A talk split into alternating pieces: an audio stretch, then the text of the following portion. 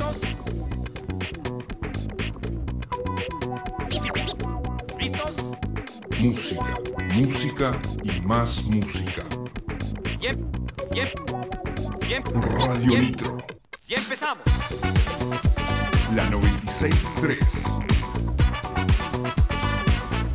Música, música y más música. Radio Nitro.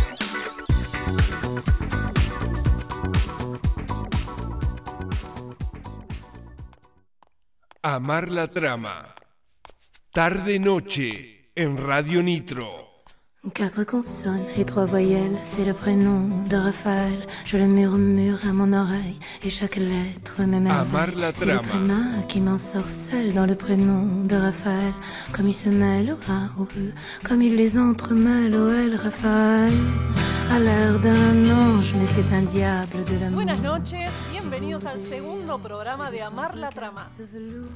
Quand il se penche, quand il se penche, mes nuits sont blanches.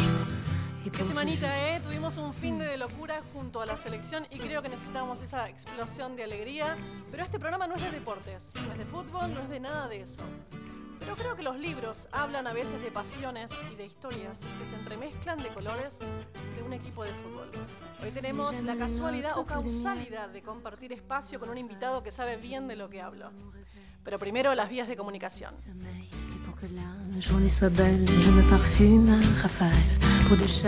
WhatsApp al 2494 644 643. Pas de malice en Raphaël. Les jours sans lui deviennent ennui. Et mes nuits s'ennuient de plus belle. Y esta vez en Spotify. Muy bien, busca lo mejor de Radio Nitro Tandil.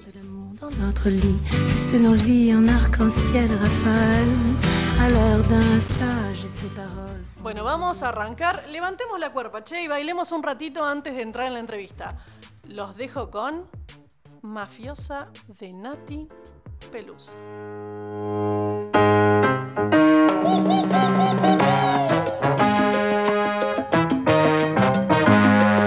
No cualquiera se me acerca, yo lo sé.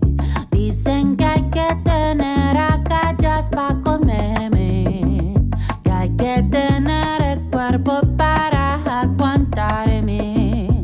¿Cómo es que usted sabe tanto de mí? Dale jura que jura. Si pongo mano en el fuego por ti,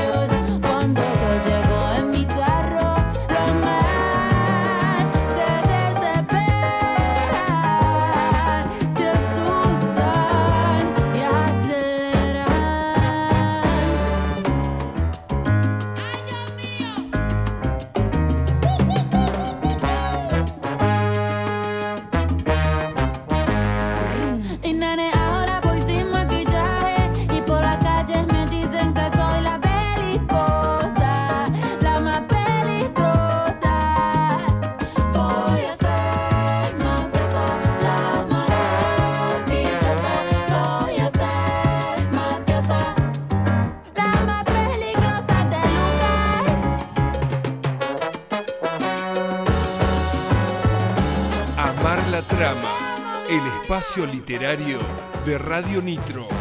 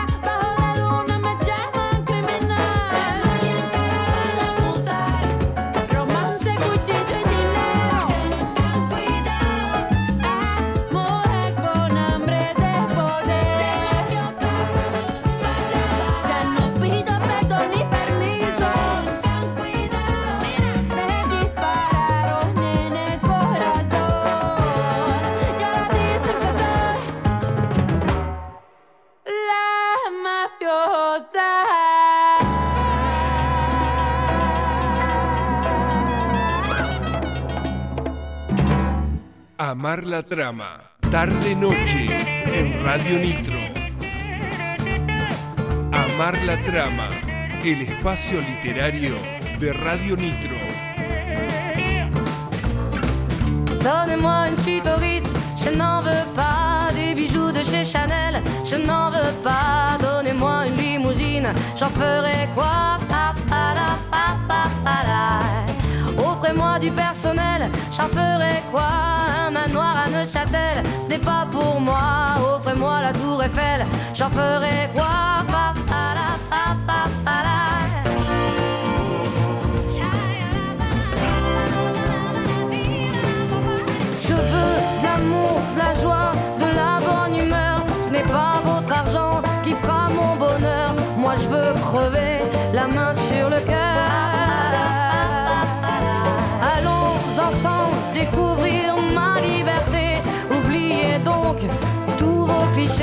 Bienvenue dans ma réalité.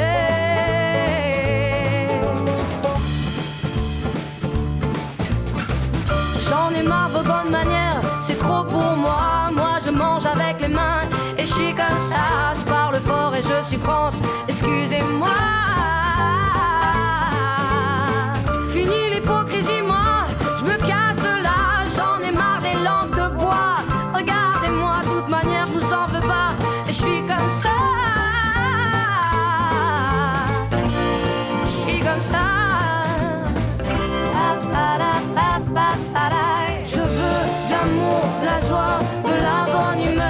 N'est pas votre argent qui fera mon bonheur. Moi je veux crever la main sur le cœur.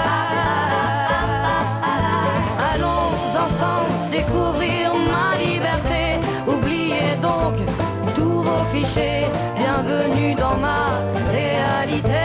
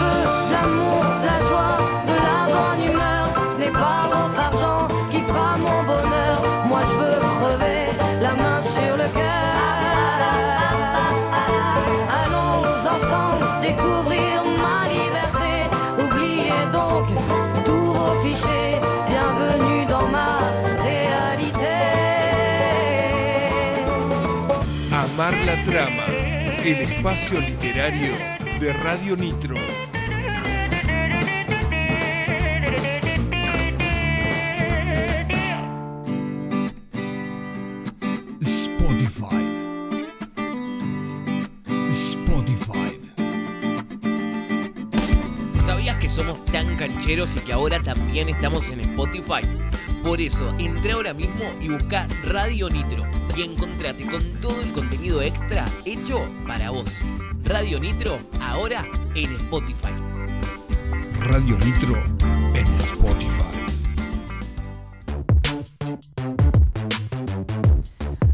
Bueno, ya bailamos y ahora vamos a presentar a nuestro primer invitado en Amar la Trama.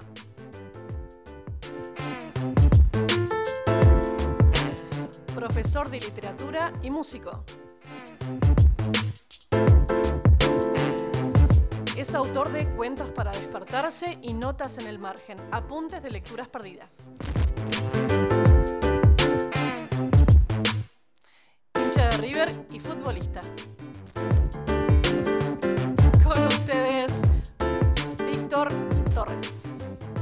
Gracias por venir. No, por favor, muchas gracias, Marce, muchas gracias. Acá Manu también. eh, y a la radio y al programa, por supuesto, por la invitación y a quienes están escuchando. Buenísimo. Bueno, ya nos vamos a meter en las Lo de preguntas. futbolista es muy pretencioso, pero. Pero eh, así, bueno. así estamos en Instagram, ¿no? En Instagram estás Sí, como futbolista. Sí, obviamente, sí. Eh, yo soy, no, yo, yo soy futbolista. Después, bueno, después me gano la vida dando clase de literatura. Pero soy, soy futbolista frustrado. Eh, No, yo digo que soy profesional, como decía Fontana Rosa, yo soy profesional porque pago para, para jugar. es la única manera de, de poder acceder a- al juego. Bueno, entonces sos futbolista. Listo. Eh, bueno, eh, contanos cómo construiste tu voz de escritor. Bueno, em, yo mm, más que considerarme escritor, me considero primero lector. Me parece que es el- la actividad principal a la que yo me dedico, Sí. la lectura. Y a partir de ahí, eh, la lectura me ha dado la posibilidad de generar herramientas y recursos de escritura, o conocer eh, textos, conocer autores, conocer formas poéticas que, bueno, con el tiempo me fueron permitiendo eh, darme cuenta de que eh, es un, el lenguaje es, un- es una herramienta que todos tenemos y que a partir de, de la lectura, bueno, eh, me ha, digamos, influido la posibilidad de, insisto, de generar, ¿no? Eh, eh, la escritura. Eh, a mí a veces me- es difícil llamarme, yo por lo menos, escritor. A todos porque escribimos, escribir escribimos todo. Lo que pasa es que a, a mí la lectura me ha dado, insisto, herramientas que me permiten desarrollar algunas ideas que tengo y a partir de eso, bueno, me dio la posibilidad de poder escribir algunos textos, eh, algunos libros míos y después que muchos de mis textos par- eh, participen en distintas antologías, en algunos concursos literarios donde he tenido la suerte de ser premiado, pero... mm, eh, ojalá existiera el premio de la lectura, ¿no? Ahí me sentiría más cómodo. Bien, sí, ojalá, ¿no? Claro. Porque desde ahí es la raíz de Ah, todo. habría, claro, habría que generar el premio Nobel de lectura, más que de los escritores que publican grandes novelas y después son premiados, o, o cualquier premio de literatura, tendría que ser el premio a la lectura. Aunque eh, por lo general el, el escritor o el buen escritor primero es un gran lector, Sí, ¿no? es verdad. Es verdad. Y bueno, entonces, ¿cómo es tu proceso creativo? No, no tengo una, eh, una estructura o no, no, no tengo una, eh, una receta. eh. La verdad es que, eh, insisto, para, ah, normalmente me, me surge la posibilidad de escribir por eh, alguna idea que me surge a partir de la lectura. Ajá. Y después, bueno, eh, se, da- se van dando ideas, y no solamente la lectura, después la vida misma también te Sí, va dando verdad. distintas situaciones, qué sé yo. eh, a mí me gustan mucho los, los personajes marginales, me, me gustan los personajes eh, clasistas, eh, que siempre han padecido. eh, y eso también tiene que ver un poco con, con mi vida, sin entrar en mi vida privada, pero quiero, quiero decir, uno experimenta situaciones en la vida que lo va llevando a producir o a reflejar o a construir distintas, distintos personajes, distintas tramas. Y a partir de eso, bueno, eh, son, son situaciones, son momentos, hay ideas que surgen y que tengo la posibilidad de escribir y que salga bien de una. Son pocas esas las veces, son muy pocas. Porque por más que por ahí la, la idea esté buena, vos volvés al texto y lo volvés a, a corregir, los volvés a pulir. Y volvés, mm, eh, no inmediatamente, sino con el tiempo, lo retomás ese texto y otra vez lo... Y entonces es la escritura, el problema en la escritura es que permanentemente lo estás puliendo, ¿no? no sé si un problema, problema en el buen sentido, ¿no? Que, que te va, el texto te, te está pidiendo que, que por ahí lo trabajes. Y si no, bueno, hay, hay momentos que, de textos que quedan así y que y, listo, quedó, no, no se trabaja más y, ya, y te cansa y te aburre. Y ah, el texto, como decía Benedetti, a, a mí los poemas me piden que ya está, que, no los toque más. Y está buena esa frase también porque, porque lo que vos produciste habla por vos. Y entonces dice, bueno, listo, no hay más para meter mano acá. Eh, pero entonces no, no tengo una receta, sino a veces depende por ahí del texto. Bien, bien. Bueno, eh, yo te pregunté algunos temas musicales y me tiraste títulos muchos, sí, variados, pero, pero son que están muy buenos. Yo elegí uno en particular que es eh, Silvio Rodríguez, Bien, sí. eh, el tema Ojos Color Sol. Bien. De calle 13 y Silvio Con René, Rodríguez. genial. Bien, genial. ¿Lo vamos a escuchar, Manu?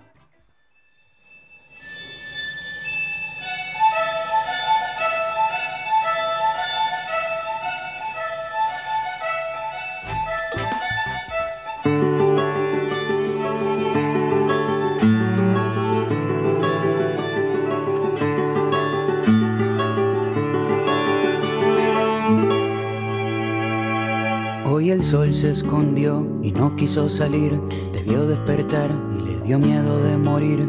Abriste los ojos y el sol guardó su pincel porque tú pintas el paisaje mejor que él. Cuando amanece, tu lindura, cualquier constelación se pone insegura. Tu belleza huele a mañana y me da de comer durante toda la semana. Tus ojos hacen magia, son magos, los abriste y ahora se reflejan las montañas en los lagos. La única verdad absoluta es que cuando naciste tú a los árboles les nacieron frutas. Naranja dulce, siembra de querube, como el sol tenía miedo, se escondió en una nube. Hoy el sol no hace falta, está en receso. La vitamina D me la das tú con un beso. La luna sale a caminar siguiendo tus pupilas. La noche brilla original después que tú la miras. Ya nadie sabe ser feliz a costa del despojo. Gracias a ti y a tus ojos. Eres un verso en reversa, un reverso. Despertaste y le diste vuelta a mi universo. Ahora se llega a la cima, bajando por la sierra. La tierra ya no gira, tú giras por la tierra. En la guerra se dan besos, ya no se pelean. Hoy las gallinas mugen y las vacas cacarean. Las lombrices y los peces pescan los anzuelos. Se vuela por el mar y se navega por el cielo. Crecen flores en la arena. Cae lluvia en el desierto, ahora los sueños son reales porque se sueña despierto. Y ese sueño es seguro y así se reproduce y la inocencia por fin no se esconde de las La luces. escasez de comida se vuelve deliciosa porque tenemos la barriga llena de mariposas. La galaxia revela su comarca escondida y en la tierra parece que comienza la vida.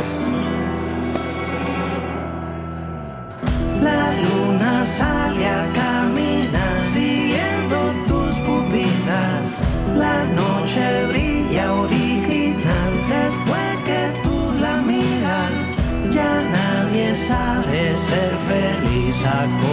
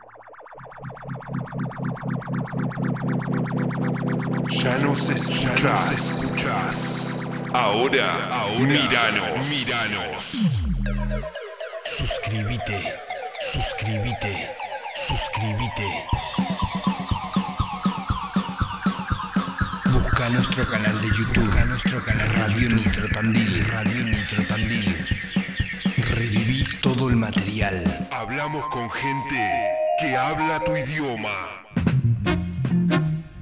Amar la trama, el espacio literario de Radio Nitro.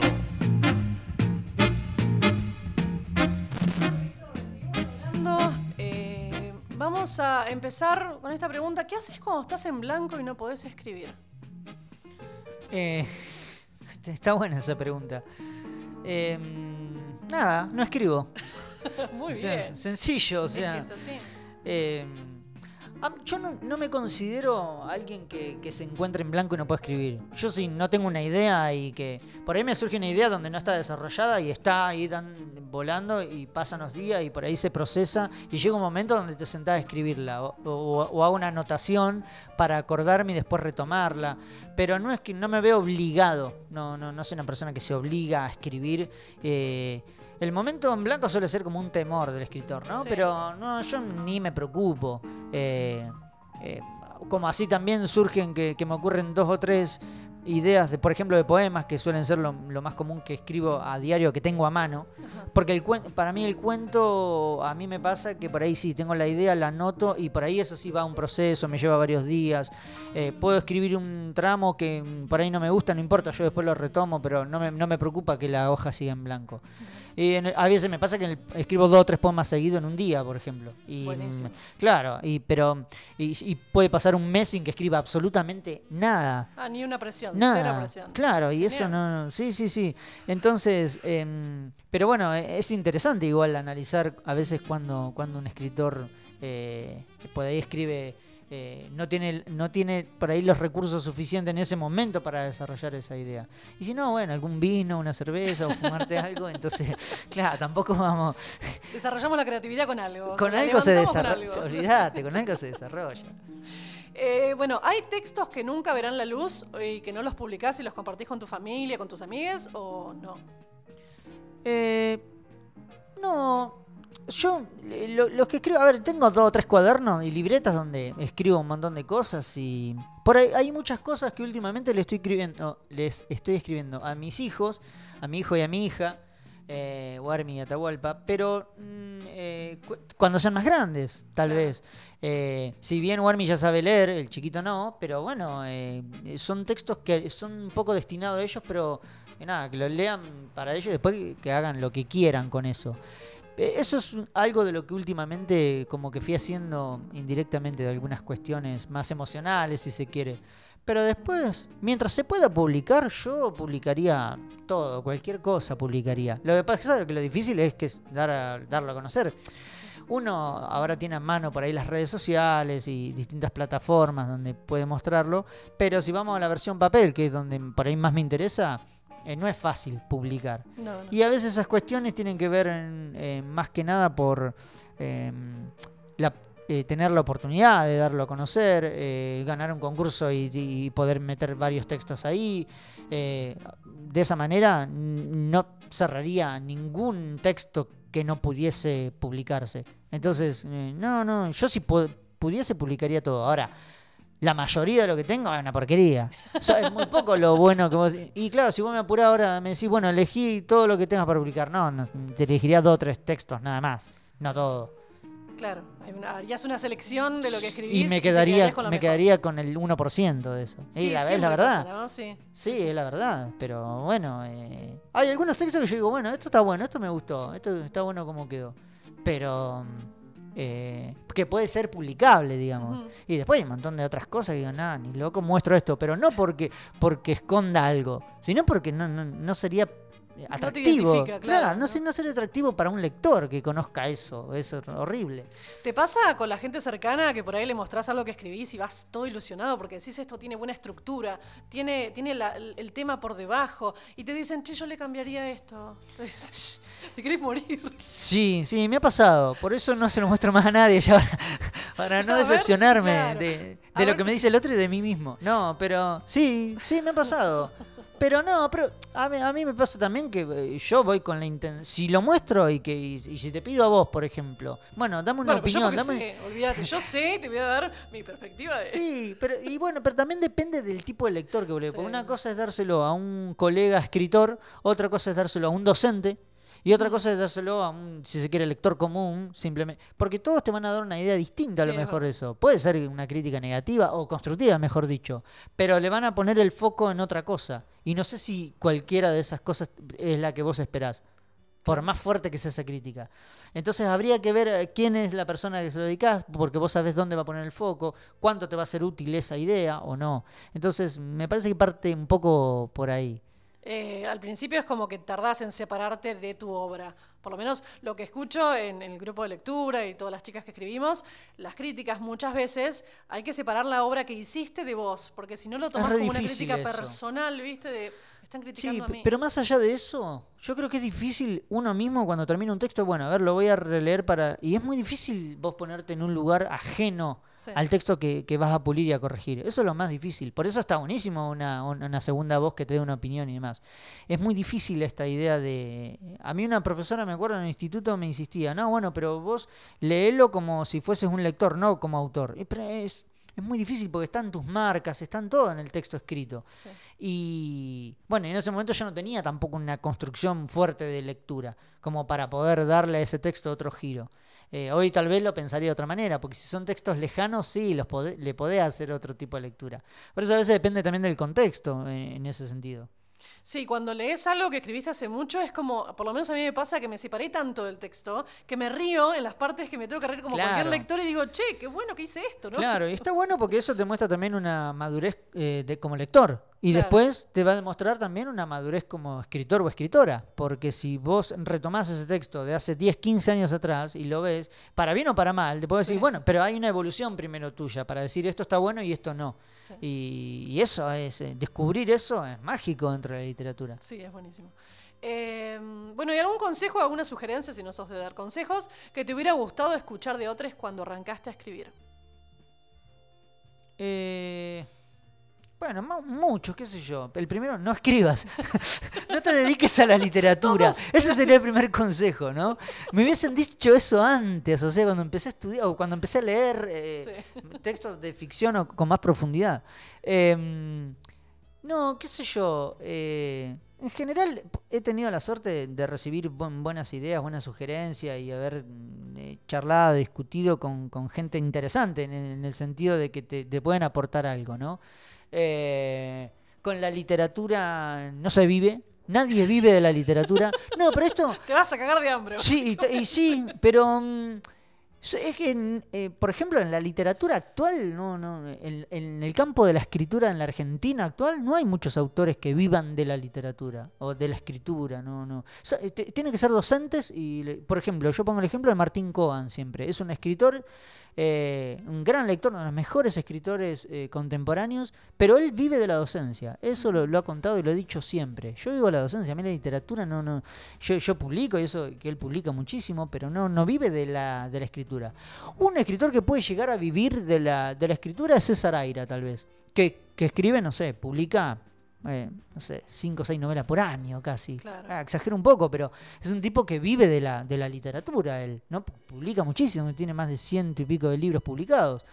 Pero después yo no conozco un escritor que viva de la eh, literatura. No, no, se, no, no, no se vive de Bien, eso. no es redituable. Búsquense otra cosa si quieren ganar plata. Claro. No, acá millonarios no van a ser, pero también es una vida bien vivida escribiendo y leyendo. Sí, sí, hay una, hay como una mm, idea así, eh, no me sale la palabra, pero un poco eh, nostálgica de la idea del erudito, ¿no? Que es una idea del, del siglo Sí. XIX y que en el siglo XX eso cambió. A mí me interesa más la idea del compromiso con la literatura de la cuestión política. Me interesan las editoriales independientes, Sí. los escritores que editan eh, en editoriales independientes. Hoy hablamos de Sacheri, eh, por ejemplo, ¿no? Y Sacheri arrancó el tipo en la radio, mandándole los cuentos en formato carta a Alejandro Apo.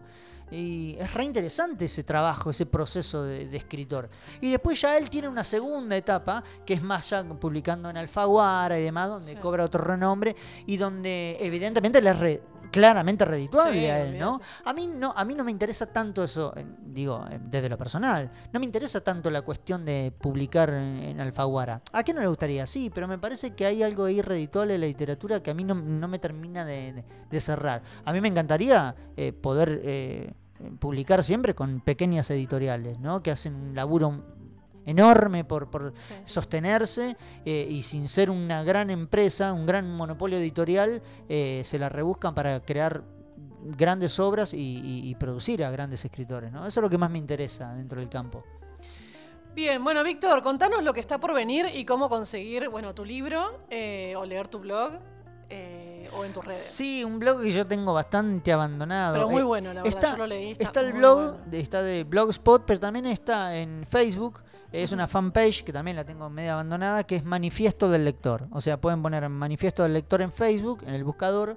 Y si no, eh, manifiestodellector.blogspot.com. Pero bueno, está un poco dejado. Y si no, seguirme en las redes después, eh, como Víctor Torres 0K. ¿Sí? Pero no, no es ni cero kilómetros ni, ni cero kirchnerista. Yo quise poner O, ok, pero no me daba. Entonces que me quedó, el- me quedó la- el cero. Yo pensé ¿no? que Pero era bueno. O, yo pensé que era O. Me Claro, no, es un cero. Ah, mira. Yo quise, como todos los famosos se ponían ok, yo digo, bueno, yo también me iba a poner, pero no me dejaba la cuenta. Entonces me puse el cero. Y quedó como o 0 KM o 0 kirchnerista, no sé, qué sé yo. Y quedó un poco por ahí, no, bueno, no, no, ninguna de las dos, qué sé yo, no sé. Pero. eh, Pero estás ahí. Pero estoy ahí en Instagram, sí, Víctor Torres en Facebook. Y la verdad que algo nuevo, eh, tengo la intención eh, desde el año pasado ya, la idea de publicar un poemario, un librito de poemas. Y con toda esta cuestión de la pandemia y demás, em, se fue postergando eh, por distintos motivos. Porque un poco la idea también de la publicación de un texto sería entrar en, en- en- en intercambio de ideas y de discusión, de debate con los lectores, mano a mano, ¿no? Donde se pueda presentar el libro, donde se puedan generar, por ejemplo, entrevistas así, que por suerte la podemos hacer personal, Sí. porque hace un mes la tendríamos que hacer eh, virtual. Sí, sí, es Entonces, eh, me, me gusta el encuentro con el lector y para eso se necesita que estemos en, la normalidad. Es loco, ¿no? Cuando estábamos al principio de la pandemia, eh, queríamos cambiar el mundo y ahora que estamos ya hartos, queremos volver a la normalidad de antes. Claro, no, no no- nos ponemos de acuerdo nunca. La normalidad no era tan mala. No, claro, al final. entonces, no, depende del punto de vista donde se lo mire. Pero mm, eh, esa sería la idea. Y después, bueno, estoy componiendo, estoy con bastante con la música Bien. ahora, viendo si, si puedo grabar, eh, armándome un pequeño estudio en casa, eh, consiguiendo algunas herramientas de, de- de grabación, porque también me interesa mucho la música. Bueno, estoy con la banda, tengo una banda en la que hacemos eh, covers de rock nacional con mi hermano y con, y con Cristian, que es un baterista amigo también de la infancia.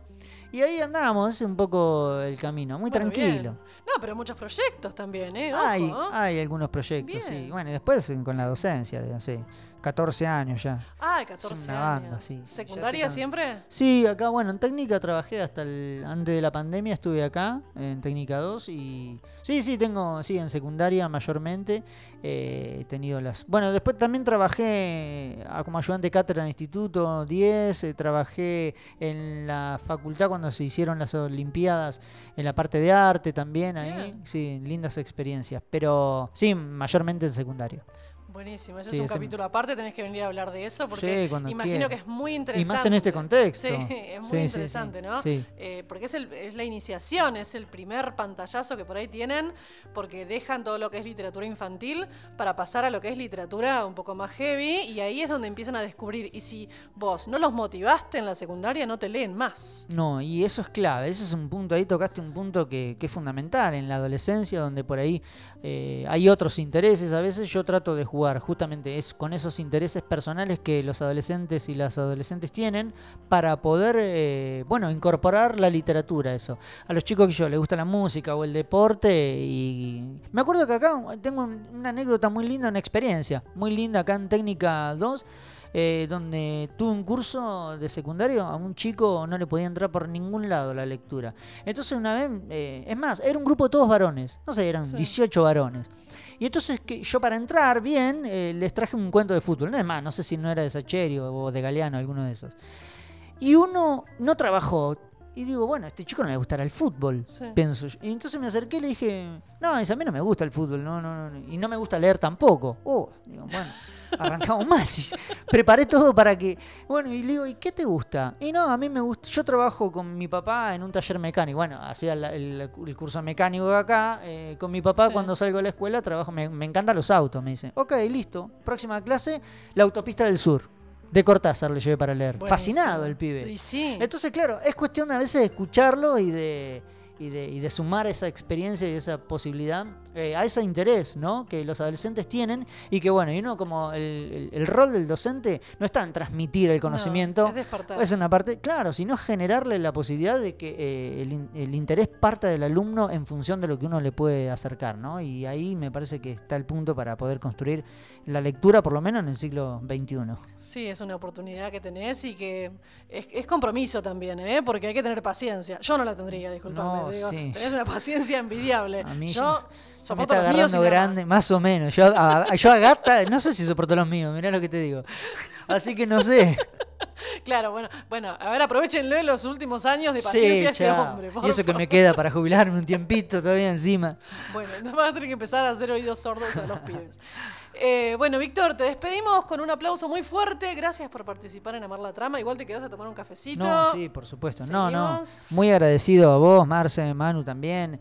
Eh, bueno, a quienes estuvieron del otro lado, eh, un placer compartir un poco, charlar y, y- y nada, y, y contar un poco la experiencia y el programa genial y ojalá que siga, siga avanzando y porque eh, la radio es mágica, así que está, genial que haya programas de este estilo en este horario también, donde la gente por ahí se llega a casa después del trabajo y se pone a escuchar un poco de radio, música y conversar estos temas que son sumamente interesantes. Buenísimo. Te esperamos muchas veces. Cuando quieras, venimos y hablamos, porque la verdad la pasamos muy bien. Lo pueden seguir en las redes, arroba Víctor Torres 0K, Sí, que no tiene ningún significado. No, no, no. Eh, y bueno, y ahora seguimos con la música de Amar la Trama. Ahora un tema de nuestros oyentes que me dejaron eh, un mensaje en el Instagram de Amar la Trama, que es arroba amarlatrama.nitro. Vamos a disfrutar Jarabe de Palo.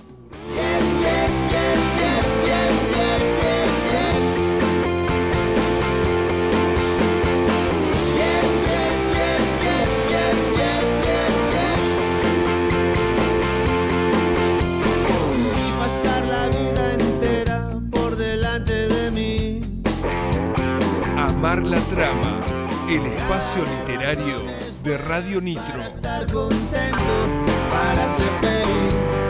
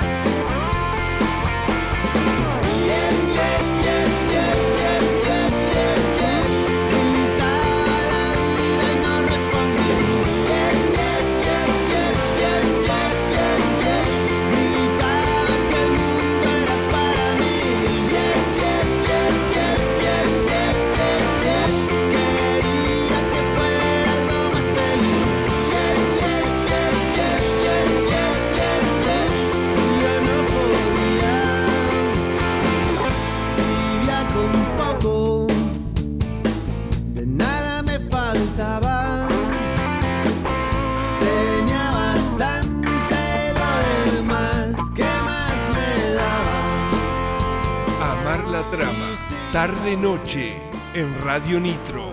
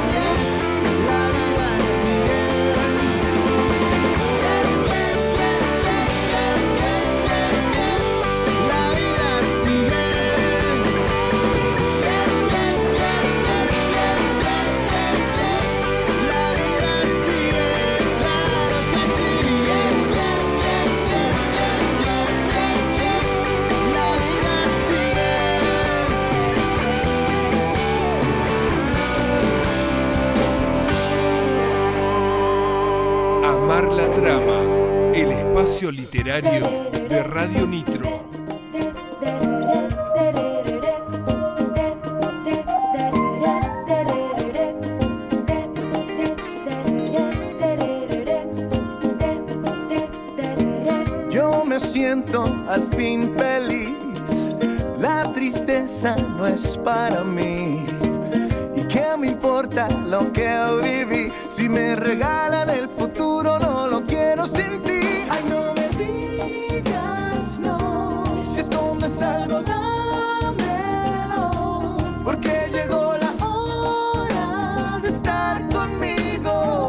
Pues el destino así lo escribió.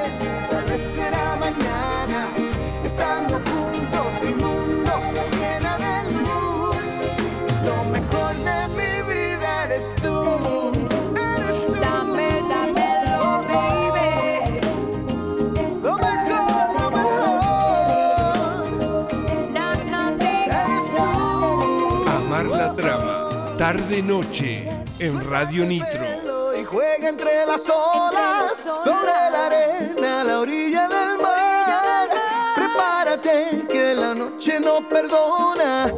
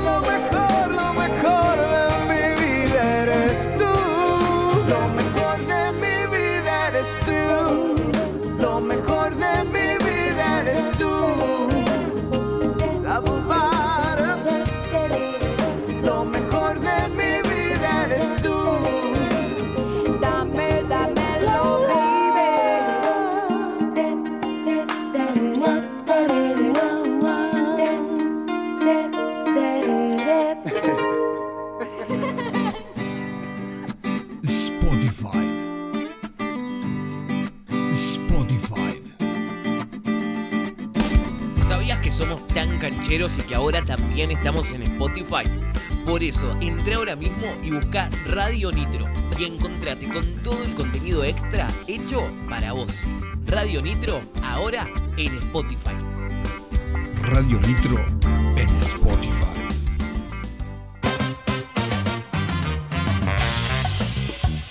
Bueno, volvemos. Eh, las vías de comunicación, se las repito. eh, WhatsApp en el 2494 644 643.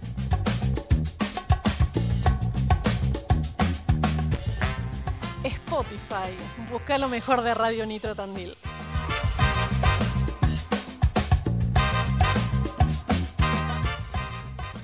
Vamos con la rico de la semana.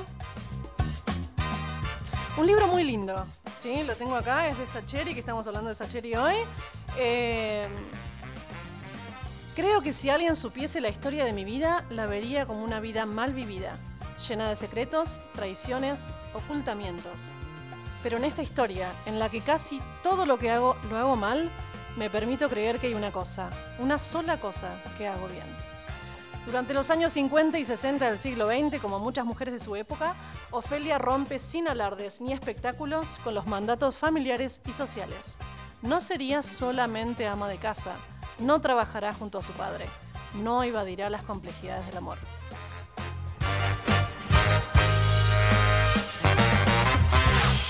El libro es Lo mucho que te amé y el autor Eduardo Sageri.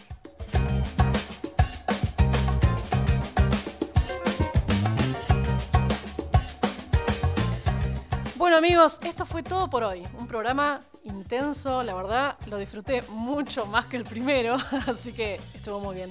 Gracias por acompañarnos en este segundo programa y gracias a mi banda que me hace el aguante todos los días. Los esperamos el próximo jueves a las 20 horas para compartir Amar la Trama. Que tengan bella semana. Los dejo con este tema dedicado para Marcos. Búsquenlo después en YouTube y fíjense cómo se crea un tema así. Chau, chau, gente. Love, love, love, love,